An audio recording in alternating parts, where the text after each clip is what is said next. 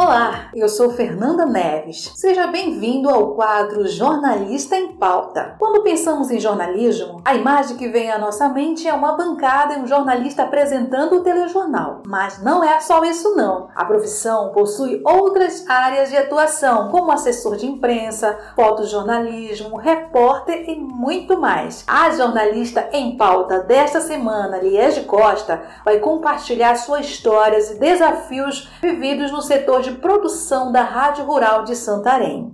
Tudo bem, Liege? Muito obrigada por falar conosco no nosso quadro Jornalista em Pauta. Muito obrigada pelo convite. É um prazer estar aqui falando com você. Primeiramente, de onde surgiu essa vontade de fazer jornalismo? Como que começou a sua história até o momento da sua formação como jornalista? Eu comecei, eu achei que eu queria fazer jornalismo aos 8 anos de idade. Eu disse, vou ser jornalista.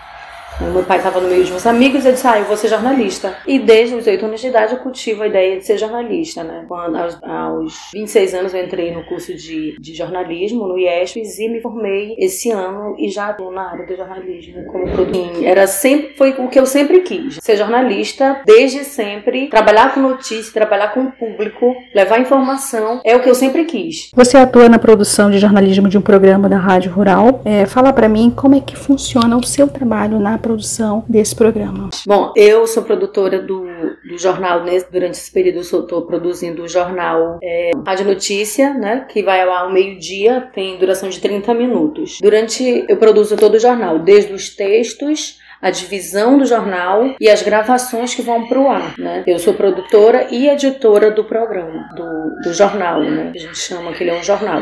Então, eu busco notícias, a gente traz por relevância para a sociedade, né? Local, regional e nacional. O que é de nacional se serve para Santarém, para quem está ouvindo aqui, se tem valor para cá, a gente coloca mas a gente tenta colocar o mais local possível, né? Então, eu marco pauta, faço pauta, marco entrevista, às vezes faço entrevista, edito, para colocar no ar. Eu não vou para o ar com a minha voz, a entrevista vai na voz do, do apresentador do jornal.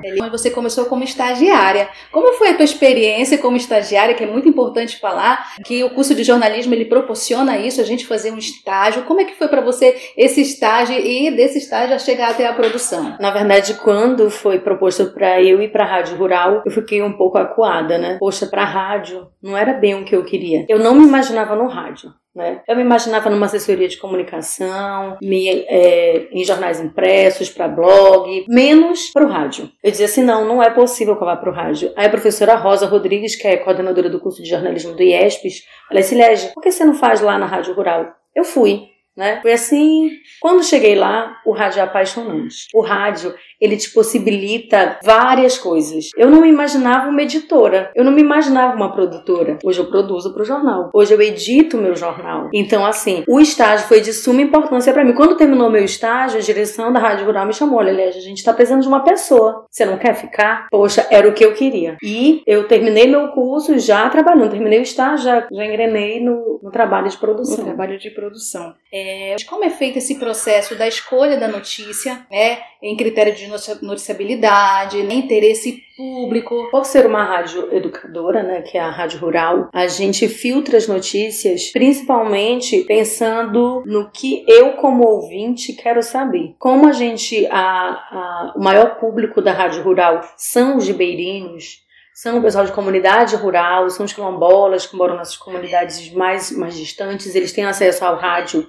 Então a gente pensa assim: o que eles querem saber? O que é de interesse para eles? Então a gente começa filtrando: é local? O que tem de interesse? Se é uma ação que vamos dizer, o Abaré vai fazer. Então, eles precisam saber, porque eles precisam se preparar. Então, quando é de relevância para eles e para a gente, lógico, né?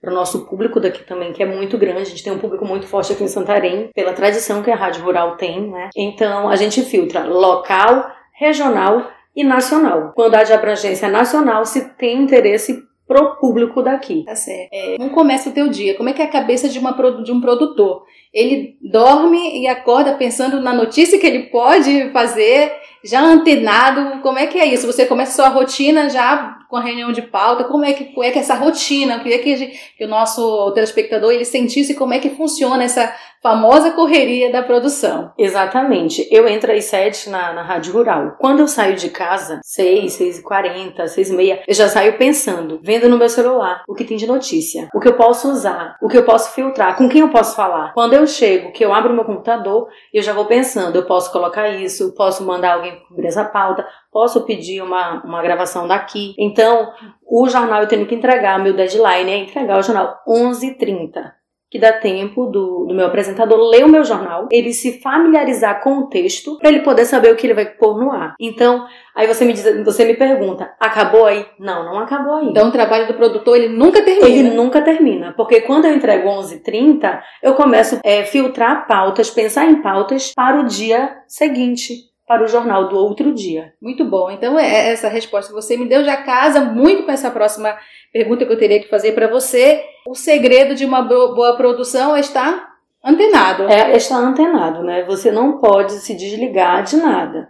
Ouvindo rádio, se você vem no carro, coloca um, um rádio para ouvir, pega o teu e-mail, vai dando uma olhada, depois de um tempo Contatos. você começa a ter tua, tua linha de transmissão, você começa a ter credibilidade, as pessoas começam a enviar para você conteúdo, então você começa a ficar muito por dentro daquilo, né?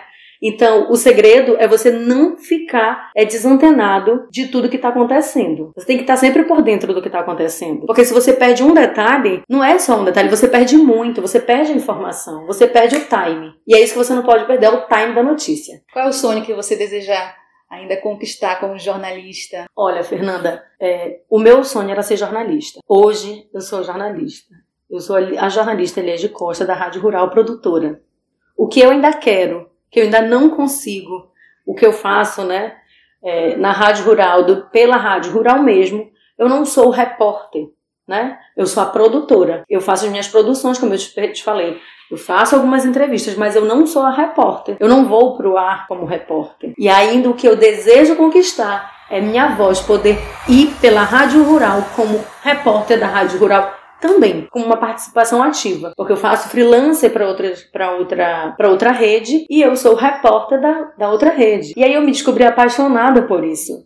Eu me descobri apaixonada em eu ter que conversar com as pessoas, ter que entrevistar, eu entender aquele mundo. Porque quando você é jornalista, você não é só jornalista. Você se descobre um pouco médica, você se descobre um pouco advogada, economista, porque você são pessoas diferentes, de áreas diferentes, que você vai pegando informações que você serve para a tua vida tanto profissional quanto pessoal. O curso e depois do curso apaixonada pela minha área. E eu sou muito realizada no que eu faço. Então, o jornalismo ele é apaixonante. Ele é, desafia é desafiador, mas ele é apaixonante. Muito obrigado, Liege. Foi muito bom. Muito bom, vocês não podem ver, mas ela está com brilho nos olhos, eu posso ver isso, a alegria, Tô. né? E a realização de fazer parte desse grupo de profissionais que está na linha de frente aí. Eu quero também parabenizar você por estar na linha de frente aí, produzindo, fazendo com que a informação chegue até os nossos ouvintes. Muito obrigado. A você, muito obrigado pela sua audiência. Fique ligado, semana que vem teremos mais novidades por aqui. Até mais.